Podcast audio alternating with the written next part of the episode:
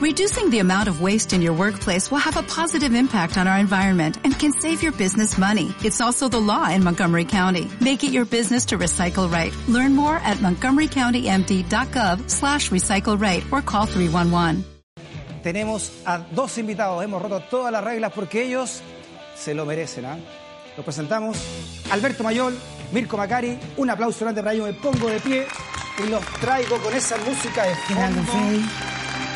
Tanto tiempo, Mirko, ¿no? Tanto tiempo dormir. Alberto. Me encanta viendo a Alberto porque se me dice que estoy chascón, ¿eh? Claro, yo logro superarlo. Pasamos piola. Asiento, muchachos. Muchas gracias. Teníamos que romper las reglas del programa con supuesto, ustedes, ¿no? solemnemente. Es más, este programa comienza con un- pidiéndole una música a ustedes, al invitado de turno, ¿no? Pero ¿para qué vamos a pedir si tenemos esta, no? ¿Para qué? El Padrino, La belleza de esa pieza, ¿ah? es conmovedora. Nino Rota. Qué maravilla. Oye, eh, ¿por qué están acá? ¿A qué vienen? ¿Por qué me invitaste? ¿Por qué están acá? Oye, no, entretenido lo que están haciendo, eh, cabros, esto de analizar la política, analizar el poder en realidad, desde lo que nos deja el Padrino 1, 2 y 3, ¿verdad? La- las tres partes de la Más película. la novela. Ah, Más la novela, que de la cual se basa las, películas en sí, ¿no? Que no es menor. ¿Cómo nació la idea de, de esto y, bueno, cómo nació también la idea de juntarse ambos pa- para Ya, pues, hacer esto? contémosle, contémosle a la gente lo que hicimos con Alberto por primera vez el fin de semana pasado, que Ya. fue este seminario que se llama El Poder se importa, Claro. son dos jornadas en el Estado italiano. 30 y 31 de agosto está italiano. Claro, y eh, la tesis central es un ah, análisis de qué leyes o enseñanzas nos deja la obra de eh, Coppola más puso, ¿no? el libro y la película sobre el poder. Y eso Alberto lo tiene sintetizado de manera magistral a mi juicio, ah, porque si no, no hubiera participado en esto, ah, en un... eh, Oye, hasta con afiche la cosa, ¿ah? en, en un, en- afiche, en trabajo que se llama 50, las 50 leyes del poder según el padrino. Ya. Y Alberto comenzó con esto el año pasado, tengo entendido. Sí, sí, El verano, verano este año. Hizo el trabajo académico de rigor, porque Alberto, aparte de haber sido candidato ocasional alguna vez, es un tremendo académico, Claro. eh, con lo que implica eso, ¿no? La Como buen sociólogo, lo destilaste a Claro, de una la- manera... Fueron muchas noches. la capacidad de entrar a noches. picar.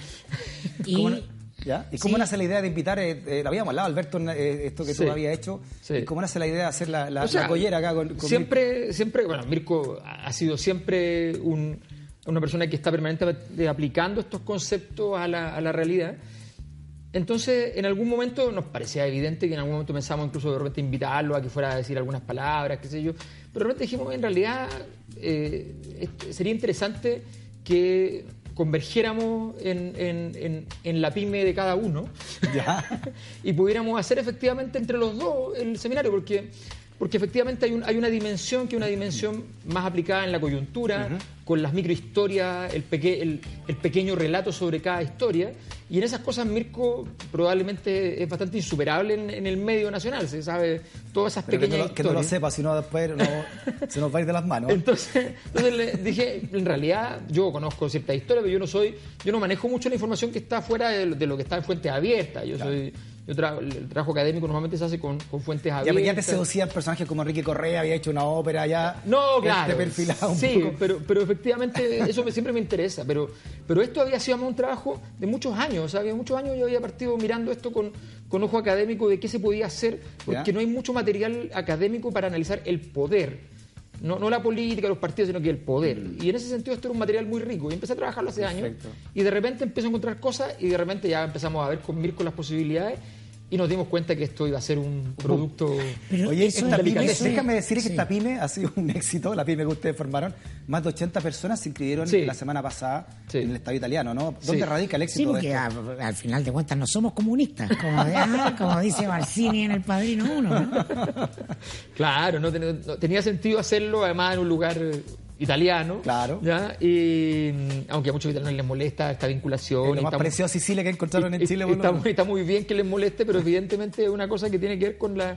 Uno siempre tiene que pararse donde está elementos identitarios reales o que se han construido, da lo mismo, pero ahí están. Y, y bueno, y entonces nos dijimos, bueno, está italiano, lo hicimos allí, nos, nos concedieron la posibilidad eh, maravillosamente. Fue fantástico porque además estaban preparando al lado Ya. el viernes y se hizo el sábado un matrimonio. Todos sabemos que el madrino parte con un Con un matrimonio. y sabemos lo que pasa en el Y matrimonio. sabemos lo que pasa en el que- matrimonio, entonces cómo termina ese matrimonio.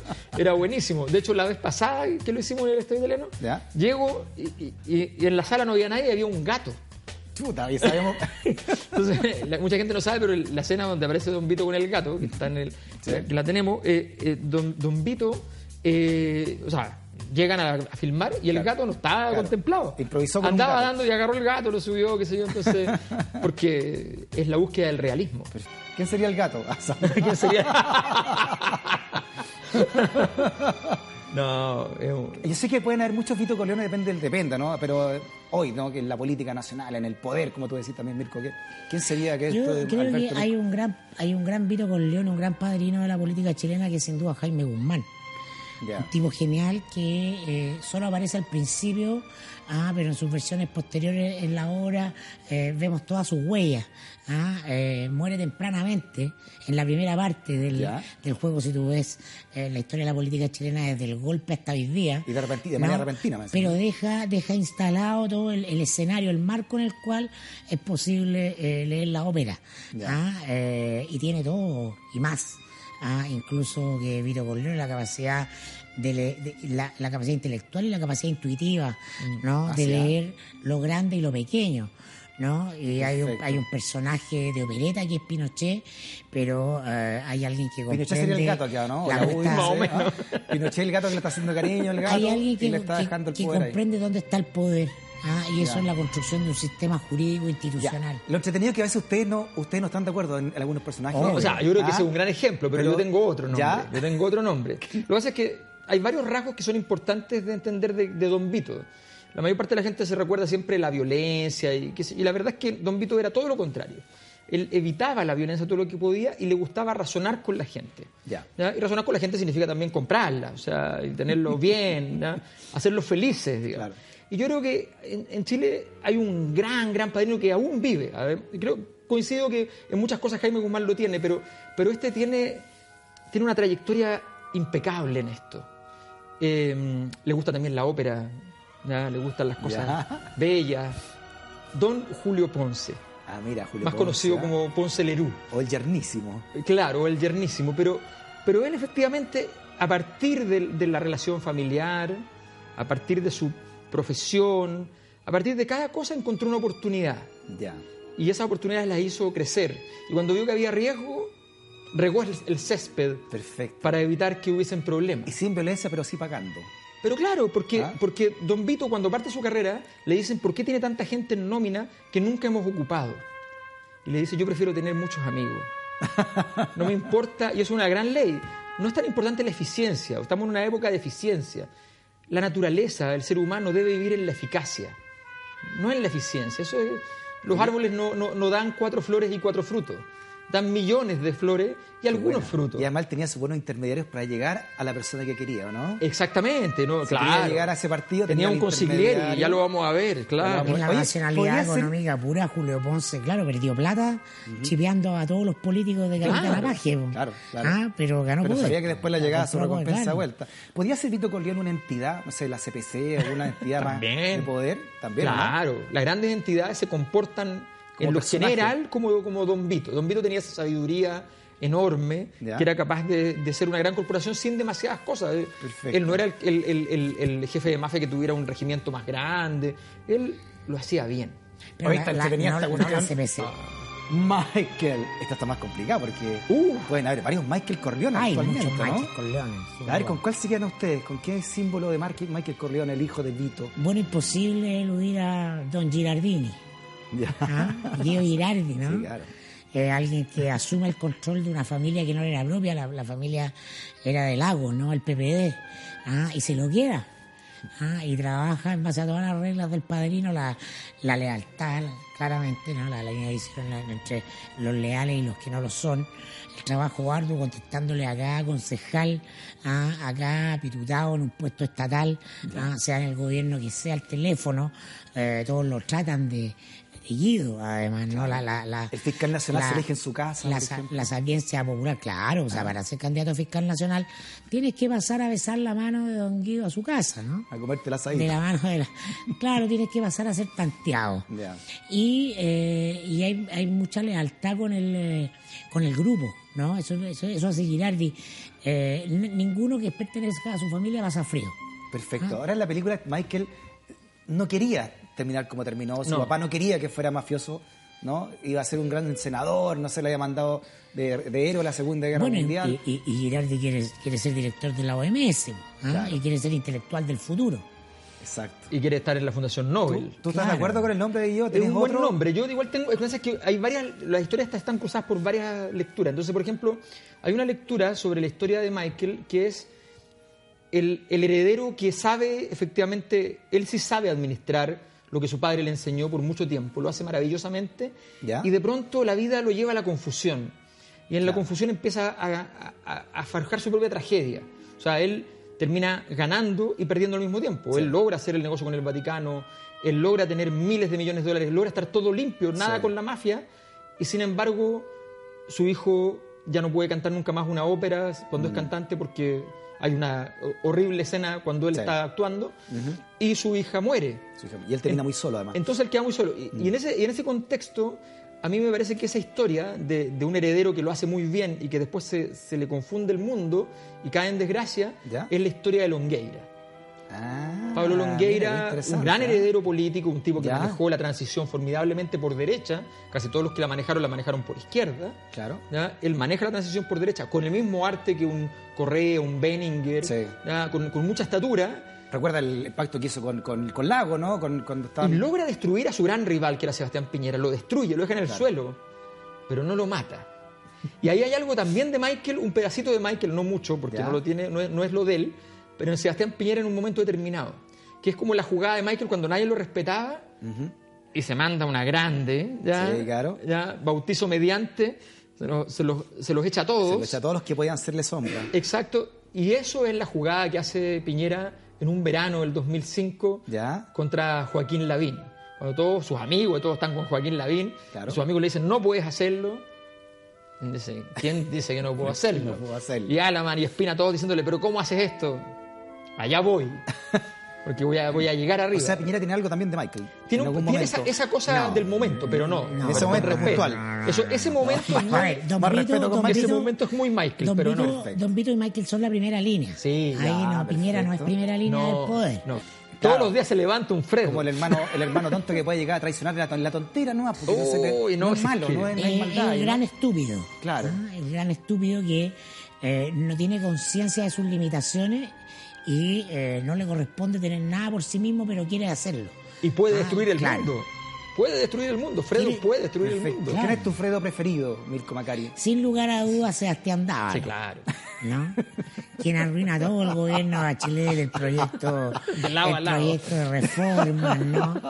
Ah, además que se mostró en esa estupidez supina desde la campaña misma, desde su paseo en Lexus, ¿no? Desde que ah, se esa casó. cosa, esa cosa ostentosa, ¿te acuerdas tú? En febrero del 2013, Cuando recién, llega en el Lexus descapotable. cuando, claro, cuando se, se deja fotografiar porque pasa, Mm. ah, y, y resulta que cuenta que tiene cuatro Lexus, después estos Lexus lo eh, ponen en una reyerta con Tomás Mochati, director de Radio Bio Bio, y se receta irse contra Mochati, no tiene freno de impulso, Entonces, él se muestra como un estúpido toda la campaña, todos lo ven, Ya. Ah, y sin embargo, y ahí está la tragedia, pese a todos los consejos que recibe su madre de que él tiene que salir del país, ¿no? Al contrario, su madre lo pone dentro del gobierno. Claro. ¿no? Y eso ya pasa de, de- de- pasamos de Coppola a Shakespeare. Claro, ya, no, Sí, claro. claro, ya. Claro, claro, Ningún personaje de Coppola podría hacer eso. Y hasta, y, hasta, y hasta los momentos que se está cayendo todo el castillo, ¿no? La, familia se desarma, él no ve eh, el problema macro, él está eh, complicado porque Michael Corleone, quien tiene el favor de, de, de su madre de política Claro. ideológica, es Peñailillo y su gran enemigo, su gran envidia, Sí. es respeto por qué todo ah, lo tiene Peñailillo y- nada para él. él que el hijo biológico. Ahora él le perdonan la vida, a Ah. diferencia de Fredo, que Michael lo mata una vez que muere la mamá, Claro. No lo toquen hasta que se muera mi llamada, dice. Pero es que Peñalillo no tiene derecho a matarlo después de lo que le pasó. O sea, quedó tan herido. ¿Y para ti quién es Fredo? eh, No, no, es que, está- es que, es que lo que Sebastián Dávalos es tan Es tan sublime. fuerte. O sea, no hay manera de encontrarle ripio a la comparación. no hay ripio, no hay grita en esa claro, comparación. O sea, es, es perfecta. Efectivamente, la, la gran diferencia es que, por ejemplo, cuando hay el atentado a Michael, Ya. que es culpa de Fredo. Eh, Michael sobrevive, pero Peñalillo muere. Exacto. Entonces, como Peñalillo muere, no puede pasarle nada después No a, a. Fredo. Pero si hubiese sobrevivido y Peñalillo después hubiese sido presidente, o sea, Ya. tú comprenderás que el momento...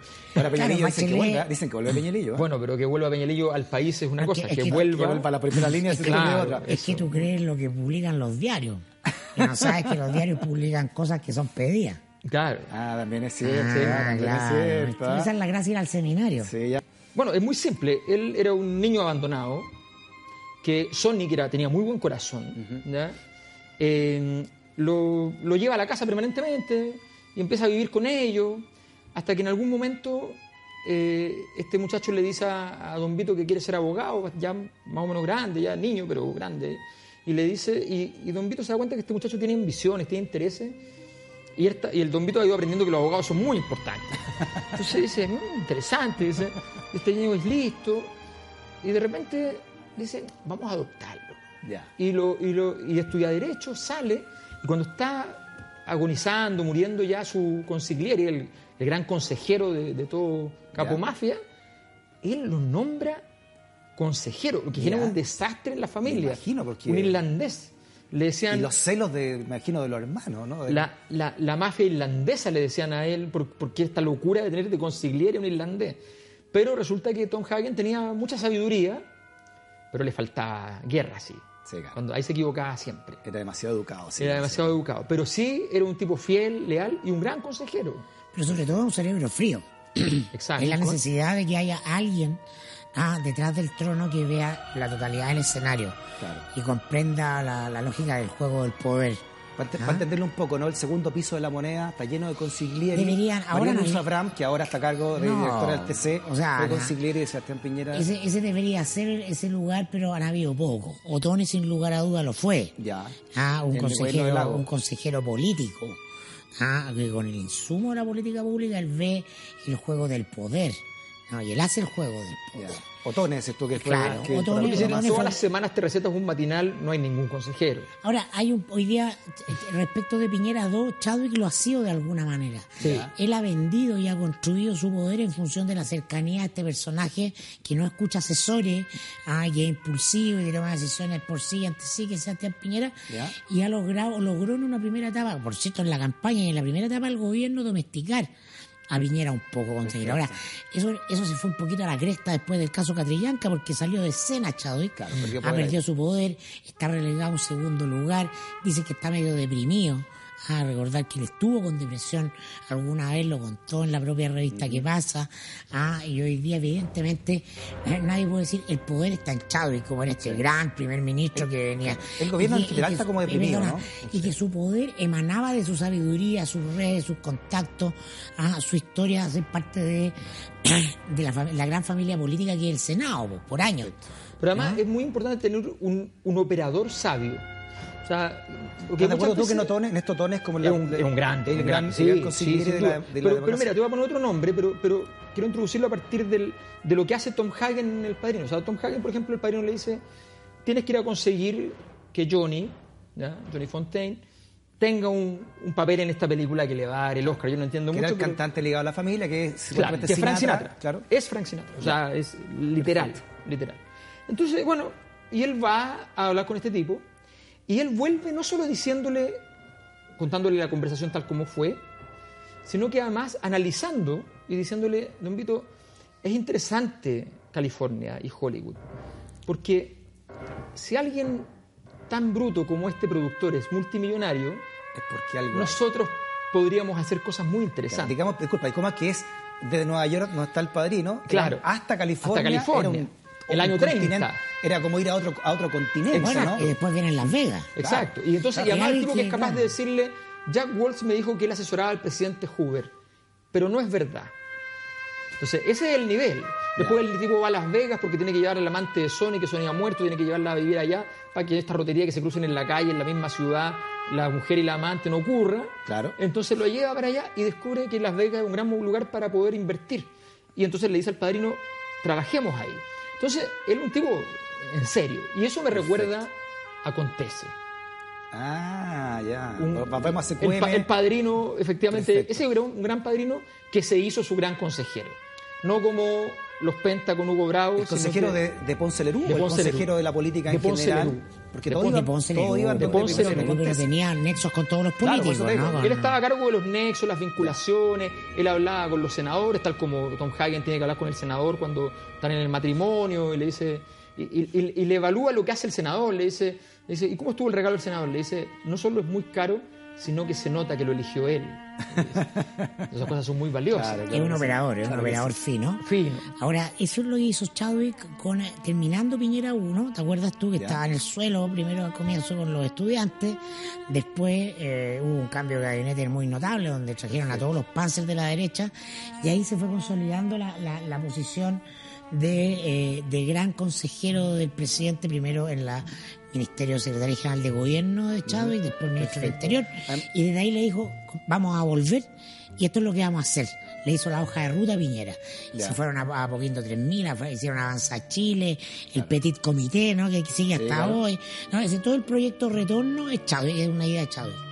Don. Lucio más grande. ¿Quién es Alicia Lucio Luquezzi? ¿Cómo? Expliquemos el personaje primero. ¿Quién es el personaje? O sea, primero un personaje que casi no lo vemos, salvo el hecho de que en algunas reuniones importantes Claro, está en el Parino 3, está, básicamente. ¿no? está muy vinculado, es un tipo eh, un mundo, del mundo bancario, un, un tipo de una familia que está muy dedicada a altas inversiones, ¿ya? Y, pero que nunca está en el radar de Michael. Michael está, está perdido, no lo, no, lo- no lo ve venir.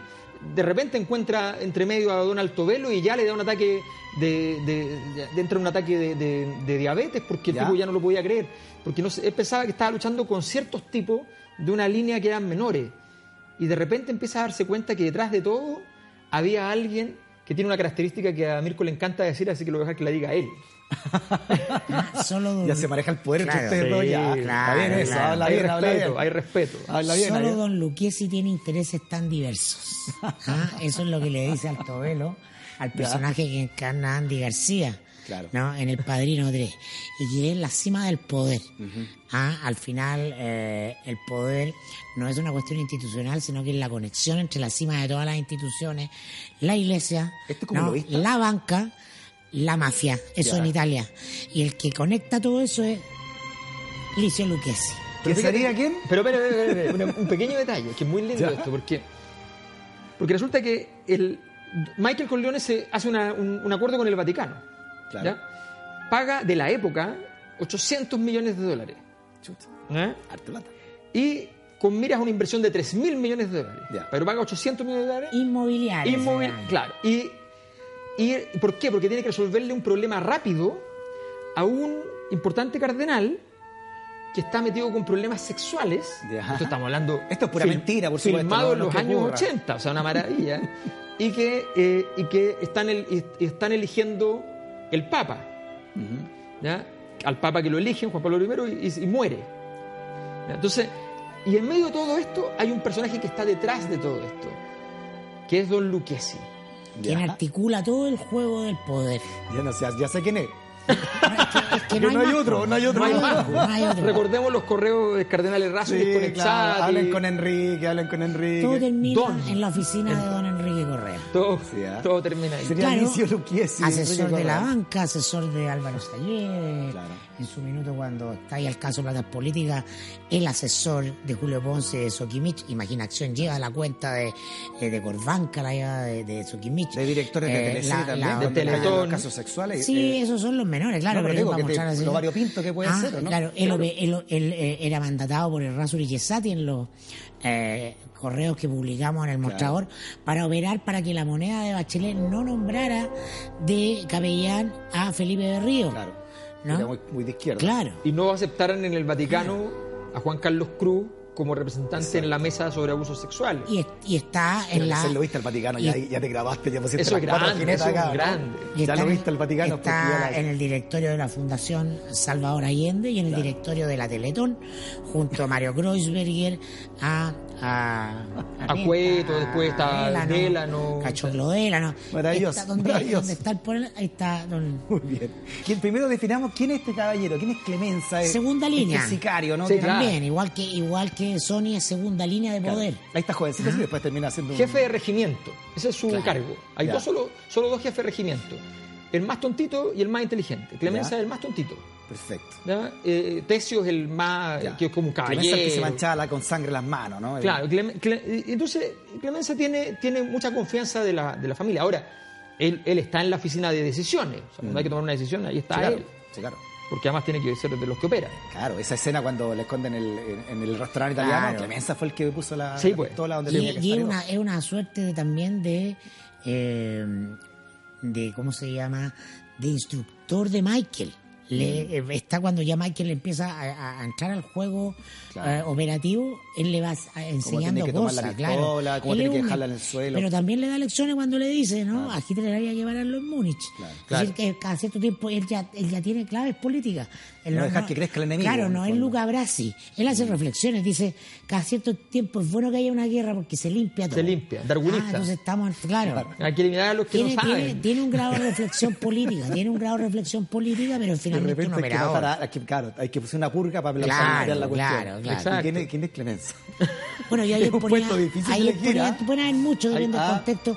Aquí porque en la una a las 40 horas Es- sin duda. ah, qué buena idea. Elijamos Clemenza. Nicolás a. Mocker es A Nicolás- Clemenza. Nicolás no, Mocker. no, no. Lo mandaron va a decir mandado, tonteras. va mandado al encargado. frente. Ah, terminó diciendo puras tonteras, vino- para pero hay, la es lo que hay que hacer. Claro. Punto, y lo hace, no, Pero sí, lo, lo de, no hay o sea, lo que pasó el la otro la día en la banda. comisión es maravilloso porque Claro. nosotros lo habíamos comentado esto el, el fin de semana y después en la comisión ya se refleja como una imagen perfecta. Mm. Cuando él Ah, dice la tontería de la, de, de la Copa América y qué sé yo, Claro. le da vergüenza decirlo, nunca le da vergüenza Sí, decir algo. que lo hizo por le da lado, vergüenza, ¿no? como que se ríe antes. lo, lo que tengo que decir, dice, ¿no? pero lo dice. Pero no duda. No duda, porque es una orden. Sin Mirko lugar tiene a- un gran, un gran, Un gran. Difícil son los de José Antonio Gast, sin lugar a dudas, Ah, porque mira. viene a doblar la apuesta dentro del marco del- de las reglas del juego político. Él viene con un discurso más agresivo, que es como viene a vender droga, viene a vender... La dictadura, la- claro. claro, viene Vengo a reivindicar la xenofobia, Vengo a dictadura. reivindicar la dictadura, no queremos inmigrantes, solo los buenos, los malos, los... O sea, él viene con el discurso duro que parecía fuera del- de, de establishment. ah, fuera para el establishment, Ah, claro. Ah, y entonces, y, y sobre todo al gobierno lo arrastra para allá. Corre los márgenes. De esa forma no puede, porque claro, porque ahí hay votos, hay plata, ah, y rápido, y es fácil. Ah, y entonces eh, se vuelve un personaje que viene a correr el el- el límite, el, cerco de, de lo conocido. Y bueno, pero termina Pero mal. se levanta un día y en la cama hay una cabeza de caballo. o llegan los pescados O llegan los envueltos pescados envueltos y le dicen- ya- Él cree que va, él cree que va haciendo la de todas de ganador y de repente le de pegan dos repente balazos en, la- en la frente. po. Claro, porque hay gente Ah. que sabe más de política que los políticos. Y así empieza la... Oye, nos queda una carta, estamos listos ya, ¿verdad? Estamos listos. Pero mira, Oye, una cosita sobre bueno. Luca Brasi. Ya. Don, don Vito le enseña a, a Michael cómo tener un Luca Brasi. Ya. Y le dice, hay gente que anda por la vida intentando morir. Esas personas cuando han sobrevivido es porque son muy buenos. Ya. Y esas personas, cuando tienen un amo, solo le hacen caso a él. Si tú encuentras tu Luca Brasi, vas a tener un imperio. Mira. Qué buena, qué notable. Un aplauso grande para Alberto Mayor, Mirko Macari con la música del país.